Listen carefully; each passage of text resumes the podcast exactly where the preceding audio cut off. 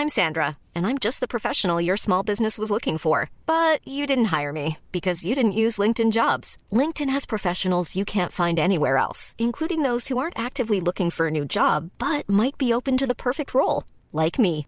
In a given month, over 70% of LinkedIn users don't visit other leading job sites. So if you're not looking on LinkedIn, you'll miss out on great candidates like Sandra. Start hiring professionals like a professional. Post your free job on linkedin.com/people today. Planning for your next trip?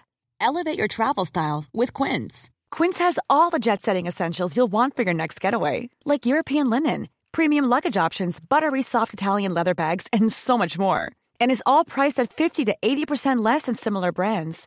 Plus, Quince only works with factories that use safe and ethical manufacturing practices. Pack your bags with high-quality essentials you'll be wearing for vacations to come with Quince. Go to quince.com slash pack for free shipping and 365-day returns. Bonjour, c'est Jules Lavie pour Code Source, le podcast d'actualité du Parisien. Aujourd'hui, l'héritage Johnny, épisode 2. Laetitia Hallyday et Laura Smet ont signé le 3 juillet un accord sur la succession de Johnny, mort le 5 décembre 2017 à 74 ans à Marne-la-Coquette dans les Hauts-de-Seine. Dans la foulée, David Hallyday s'est désisté de toute action en justice. Famille divisée, argent, jalousie, tous les ingrédients étaient réunis pour passionner les Français. Le bras de fer entre la veuve du rocker et ses deux grands-enfants aura duré deux ans et demi. Suite et fin de notre récit avec Emmanuel Marolles et Éric Bureau du service culture du Parisien.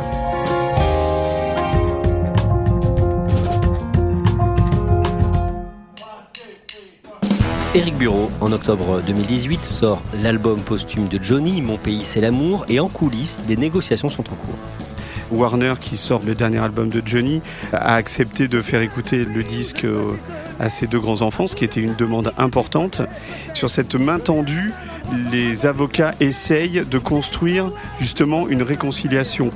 Ils se parlent en dehors des audiences, même euh, le tribunal de grande instance de Nanterre qui propose une médiation. Mais en fait, d'après ce qu'on m'a dit, pour des raisons souvent médiatiques, parce qu'il y a des petites choses qui sortaient ici et là, alors qu'il s'était promis la confidentialité, finalement ça aboutira à rien. Pourquoi ce titre, Emmanuel Marolles c'est quasiment ironique en fait vu la situation à ce moment-là. Toutes les chansons évidemment ont été enregistrées bien avant qu'on apprenne toute cette histoire de testament. Johnny les a terminées quelques semaines quasiment avant sa disparition. On se demandait quel titre allait porter cet ultime album et euh, bah, évidemment Laetitia Hallyday qui est la directrice artistique entre guillemets de l'œuvre de Johnny et l'œuvre posthume de Johnny c'est elle qui apporte la réponse à cette question que tout le monde se pose, c'est-à-dire est-ce qu'il est résident français ou résident américain? Est-ce que c'est un testament américain ou un testament français? De quel pays est Johnny? Et elle, elle répond, c'est quasiment cynique quoi, mon pays c'est l'amour. Depuis la mort de Johnny, il y a plus d'un an, son fils David n'a jamais évoqué publiquement les questions polémiques sur le contexte qui entourait ce décès, sur l'héritage. Le 19 novembre 2018, David Hallyday se confie dans l'émission 7 à 8 sur TF1. Oui, parce qu'il va sortir son propre album un mois plus tard. Donc c'est sa première interview télévisée. C'est quelqu'un de très discret, David Hallyday. Il s'est très peu montré depuis le début de ce feuilleton judiciaire. Au-delà de ce qu'il m'avait dit ou de ce qu'il avait déjà fait entendre, de main tendue, de volonté d'apaisement, il sort un titre qui s'appelle Ma dernière lettre. Et là, il avoue que cette dernière lettre, elle existe vraiment. Oui, je lui ai écrit une lettre en fait. Je lui ai laissé une lettre à, la personne de service qui était là et je lui ai dit s'il vous plaît, euh, remettez-lui cette lettre. Et je suis parti. Le lendemain, euh, quand je suis venu et puis que j'ai passé du temps euh, seul avec lui, euh, voilà, une fois qu'il était parti, c'est, je lui ai demandé, je lui ai dit, vous avez pu lui euh, remettre la lettre? Il m'a dit non, désolé, j'ai pas pu lui remettre ni la, lui lire. Et ça, c'est une meurtrissure immense. Et il la chante. C'est ma dernière lettre, ce que je n'ai jamais dit. Maintenant, la discussion autour de l'héritage et de ses ressentiments se fait en chanson. Et quelques jours après, Éric Bureau, vous, vous le rencontrez dans le cadre de la sortie de, de son nouvel album. C'est un album qui s'appelle J'ai quelque chose à vous dire. Chaque mot a un sens et chaque chanson a un sens. Les paroles d'une chanson qui s'appelle Éternelle sont clairement destinées à Laetitia il dit en substance que Laetitia, derrière euh, son côté veuve éplorée, cache quelqu'un de très froid en fait. Notamment, ben, ma dernière lettre, clairement, euh, il lui reproche d'avoir fait barrage entre lui et son père. Il y a beaucoup de choses comme ça. À toi, je pardonne. Ça veut dire que euh, à toi, oui, mon père, mais pas à Laetitia. Il y a énormément de messages comme ça qui sont transmis dans cet album.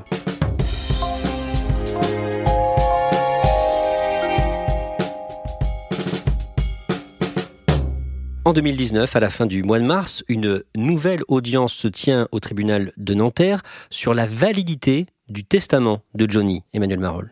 La question reste la même, c'est est-ce que Johnny était résident américain ou résident français? Et de là va découler la validité ou pas du testament qu'il a laissé. On sent bien que la justice française, de par la décision qui a été prise un an auparavant, avait laissé entendre qu'elle serait compétente, euh, sans doute, euh, et que le testament serait plutôt français et cette succession plutôt française. Et à l'occasion de cette euh, audience, il y a un nouveau coup de théâtre, une sorte d'ultime cartouche pour le clan de Laetitia, avec un ultime argument Johnny voulait et avait l'intention de demander la nationalité américaine. Ça, personne ne le savait, l'information n'avait pas fuité, on apprend ça à l'audience. Donc c'est vrai que ça déroute un peu tout le monde, parce que on se dit aussi, mais on parle de quelqu'un qui a laissé des volontés, qui avait des intentions, qui a laissé un testament, et qui là maintenant aurait voulu être euh, américain, donc vraiment se détacher de la France. Déjà ça, ça surprend tout le monde. Et cette audience, elle est encore une fois un peu surréaliste, parce que tout le monde s'acharne à essayer de prouver que oui, Johnny est plutôt résident américain ou bien non, Johnny est plutôt résident français. Et on se retrouve par exemple à éplucher son compte Instagram et le compte Instagram de Laetitia. Il y a une des avocates qui arrive à la barre et qui commence à nous raconter que, vous voyez, en 2018, au moment où la France était euh, bien partie pour la, Coupe du Monde de foot, il avait mis une photo en disant euh, Allez les Bleus. Et puis euh, en 2015, au moment des attentats de Charlie Hebdo, il avait fait un, un post en hommage à Charlie Hebdo. Et puis on voit des photos dans des avions où ils sont entre Los Angeles et Paris pour sa tournée. On va même jusqu'à euh, citer une chasse aux œufs à Marne-la-Coquette au moment de Pâques, en disant, vous voyez, à ce moment-là, ils étaient bien en France. On compte les jours aussi, en récapitulant tous les billets d'avion, en récapitulant les posts Instagram, etc., pour montrer que il a passé une majorité de temps en France et à Paris ces dernières années. Et les avocats de Laura ajoutent un élément aussi massu, en tout cas en termes de symbole, c'est que dans la seule interview que Laetitia Hallyday a donnée au point, elle a cité cette phrase Quand j'ai épousé Johnny, j'ai épousé la France j'ai épousé la Tour Eiffel. Et ça, évidemment, c'est un argument pour dire, euh, bah oui, bah Johnny, c'était la France. Même Laetitia l'a dit. C'est assez étonnant d'ailleurs parce que c'est la seule fois où Laetitia prend vraiment la parole pendant toute cette histoire. On sait très bien que tout ça a été extrêmement cadré. On a quasiment fait les questions et les réponses avec elle. Et euh, il y a cette petite phrase qui est une erreur de communication absolument hallucinante. C'est-à-dire que dans un débat comme celui-là, dans une affaire comme celle-ci, laisser passer un truc pareil, alors que les avocats de la partie adverse sont vraiment aux aguets et essaient d'utiliser le moindre petit truc qui pourrait euh, jouer en faveur de Laura et David, laisser passer ça, c'est quelque chose d'inouï. Est-ce que Johnny vivait en France ou aux États-Unis? La justice française tranche cette question le 28 mai 2019. Quand on suit bien le dossier, c'est un peu sans surprise, c'est-à-dire que euh, la justice estime qu'il était résident français. Il était résident français parce que ses activités étaient en France, parce qu'il passait quand même la plupart du temps en France, que toute sa carrière est en France, que c'est tous les arguments que ont utilisé les avocats. Et puis après, il y a des points de droit plus précis qui montraient qu'il était résident français. Et donc pour la justice française, c'est à elle, d'examiner la succession de Johnny. C'est la réponse qu'on attendait, c'est-à-dire que la justice française estime qu'il est résident français, donc il n'y a aucune raison qu'on s'appuie sur un testament américain, donc que ça va être une succession française, et là une succession classique comme n'importe quelle famille peut la vivre au moment de la disparition de quelqu'un. On peut dire que c'est un début de victoire pour Laura et David? C'est pas un début de victoire, c'est une victoire. Le début de victoire, c'était encore une fois un an avant, quand il y a eu cette petite phrase dans cette décision en disant il se pourrait bien que la justice française soit euh, compétente de part tel et tel argument. Là, ça ne fait que confirmer les choses. Depuis le début, De toute façon, il y a toujours eu des avantages en faveur de Laura et David. On peut tourner le problème dans tous les sens, on peut utiliser tous les arguments possibles, mais au regard de la justice, quand on se replonge et quand on refait le film depuis le début, ils estiment que c'est un résident français. Laetitia Hallyday ne baisse pas les bras, Éric Buron. Dans un premier temps, en tout cas, elle fait appel de cette décision de justice, mais son père revient dans le jeu. André Boudou. Il a bien compris que c'était fichu et qu'il fallait sortir de cette histoire par le haut. Il arrive à la convaincre cet été-là de changer d'avocat. Il arrive à la convaincre de prendre son avocat à lui, à André Boudou, un avocat de Montpellier qui s'appelle Gilles Goher. Il arrive à la convaincre aussi de retravailler avec Jacques Verrecchia, qui était l'avocat historique de Johnny et qui va s'occuper de leurs deux petites filles. Et à partir de là, tout va changer en fait. Les mains vont être vraiment tendues, les négociations vont reprendre en toute discrétion. Et il y a un élément massu aussi qui intervient, c'est le fisc. À partir du moment où le tribunal de Nanterre a décidé que la succession serait française, ça veut dire que le fisc potentiellement doit s'occuper de cette succession. Et peut réclamer de l'argent à la famille. Il réclame 34 millions d'euros à la famille depuis euh, une dizaine d'années. Des arriérés et euh, la succession. Par exemple, les funérailles populaires de Johnny, c'est l'État qui a avancé l'argent de l'organisation. L'État attendait que tout ça soit réglé en justice pour réclamer son dû.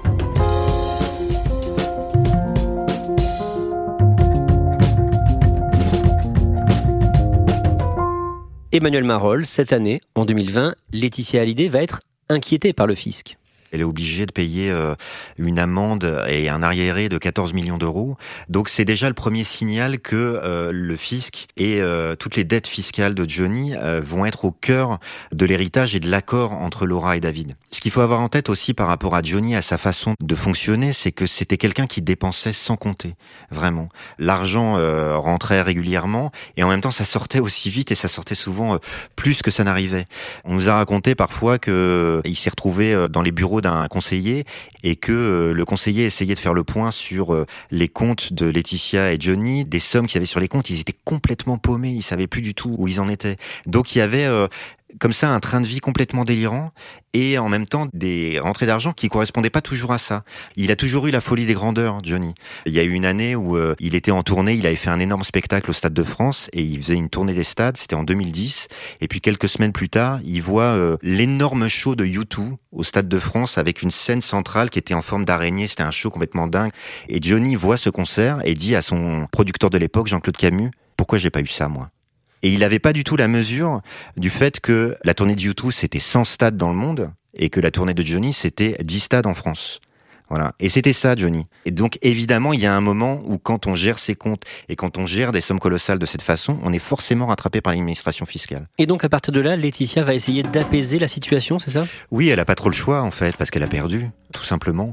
Et en plus, dans euh, les décisions de justice aussi, on laisse entendre, euh, comme on disait à l'instant, qu'il y a quelque chose qui ressemblerait peut-être euh, dans cette façon d'aborder les choses à l'américaine, qui ressemblerait à de l'évasion fiscale, tout simplement. Et donc, à un moment, si on est encore une fois sur une affaire française, l'administration fiscale va rattraper Johnny et ses héritiers. Ce printemps, Éric Bureau, vous sentez que les choses s'apaisent on le sent en suivant les comptes Instagram de Laetitia et de Laura.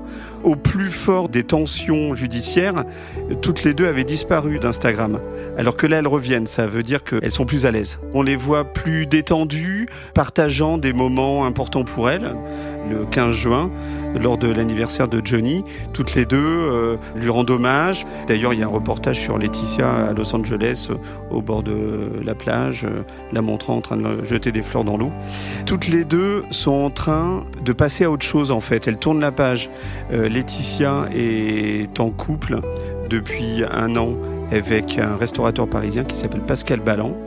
Et Laura, elle s'est mariée un an avant avec euh, un entrepreneur euh, parisien aussi qui s'appelle Raphaël Lancré-Javal, avec qui elle va avoir un enfant euh, qui va naître à la fin de cet été. Donc voilà, elles ont besoin d'apaisement et elles ont envie, on le sent, de passer à autre chose. Et en juin, Éric Bureau, vous apprenez qu'un accord est sur le point d'être conclu. J'apprends que Laetitia va revenir avec ses filles euh, à Paris alors qu'on est toujours en confinement euh, à Los Angeles où elles vivent.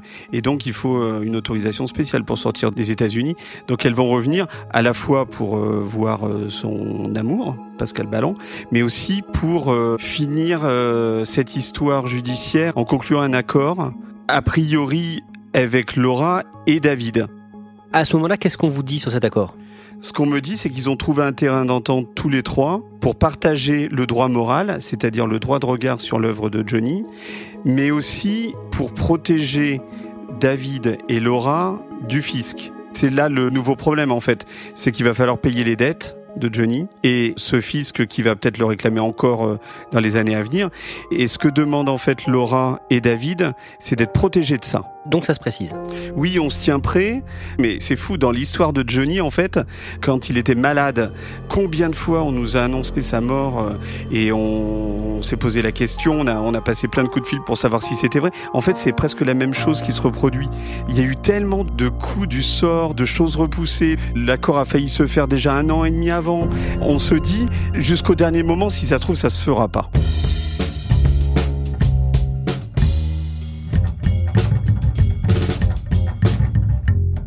Le 3 juillet, l'avocat de Laetitia annonce dans un communiqué officiellement qu'un accord a été trouvé.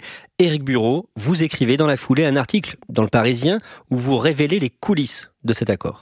Je découvre moi-même des choses ce jour-là, parce que je rencontre donc l'avocat de Laetitia, qui m'en dit pas trop, mais qui me fait comprendre que c'est un accord qui protège. Par là, il faut entendre qu'il protège tout le monde, à la fois contre la banqueroute, euh, ça c'est pour Laetitia, elle, elle garde ses biens, immobilier, mais qui protège aussi Laura et David de toutes les dettes qu'il va y avoir.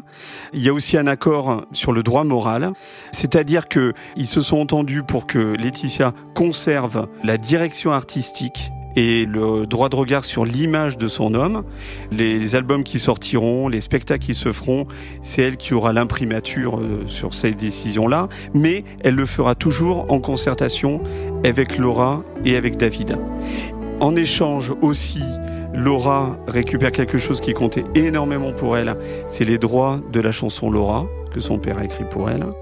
Et David récupère les droits de deux albums qui comptent aussi beaucoup pour lui, 100% et aussi euh, Cadillac, sur lequel il a composé deux chansons pour son père. Il y a aussi euh, en secret euh, des objets qui ont été rendus à Laura, des objets qu'elle réclamait depuis très longtemps, un canapé, une statue, enfin qui comptait beaucoup pour elle. Enfin voilà, tout ça, ça participe évidemment de cet apaisement et de cette histoire en fait de gros sous mais qui cache quand même euh, des histoires purement affectives de femmes, qui est devenue veuve, de filles et de fils qui en fait ont toujours eu l'impression de, passer un petit peu à côté de leur père en fait. Et donc symboliquement le, fait d'être rayé de son testament pour eux, c'était aussi une négation de leur existence de fille et de fils. Donc il fallait vraiment solder ça pour passer euh, à autre chose. Emmanuel Marolles. L'ironie un petit peu de toute cette histoire et la conclusion qu'on découvre, c'est que quelque part, à quelques éléments près, finalement, les dernières volontés de Johnny sont respectées. C'est-à-dire que tout le patrimoine de Johnny revient à son épouse. Et que Laura et David ont accepté ça. Éric Bureau, c'est une vraie réconciliation entre Laura Smet et Laetitia Hallyday? Ça reste quand même très tendu. Euh, il y a eu des mots échangés par presse interposée, par chansons interposées, qui ont été durs et qui ont été euh, très mal vécus par les uns et par les autres. Je pense que ça prendra euh, des mois, voire des années, pour que les deux clans se réconcilient vraiment.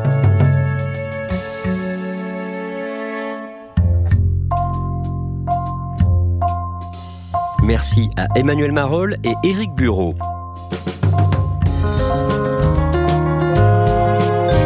Code Source est le podcast d'actualité du Parisien. Cet épisode a été conçu et préparé par Stéphane Geneste, production Marion Botorel et John Timsit, réalisation Alexandre Ferreira.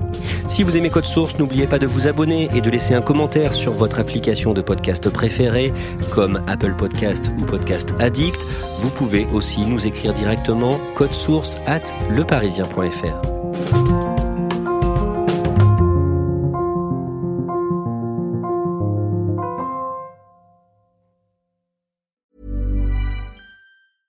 Planning for your next trip? Elevate your travel style with Quince. Quince has all the jet setting essentials you'll want for your next getaway, like European linen premium luggage options, buttery soft Italian leather bags, and so much more. And is all priced at 50 to 80% less than similar brands. Plus, Quince only works with factories that use safe and ethical manufacturing practices. Pack your bags with high-quality essentials you'll be wearing for vacations to come with Quince. Go to quince.com slash pack for free shipping and 365-day returns.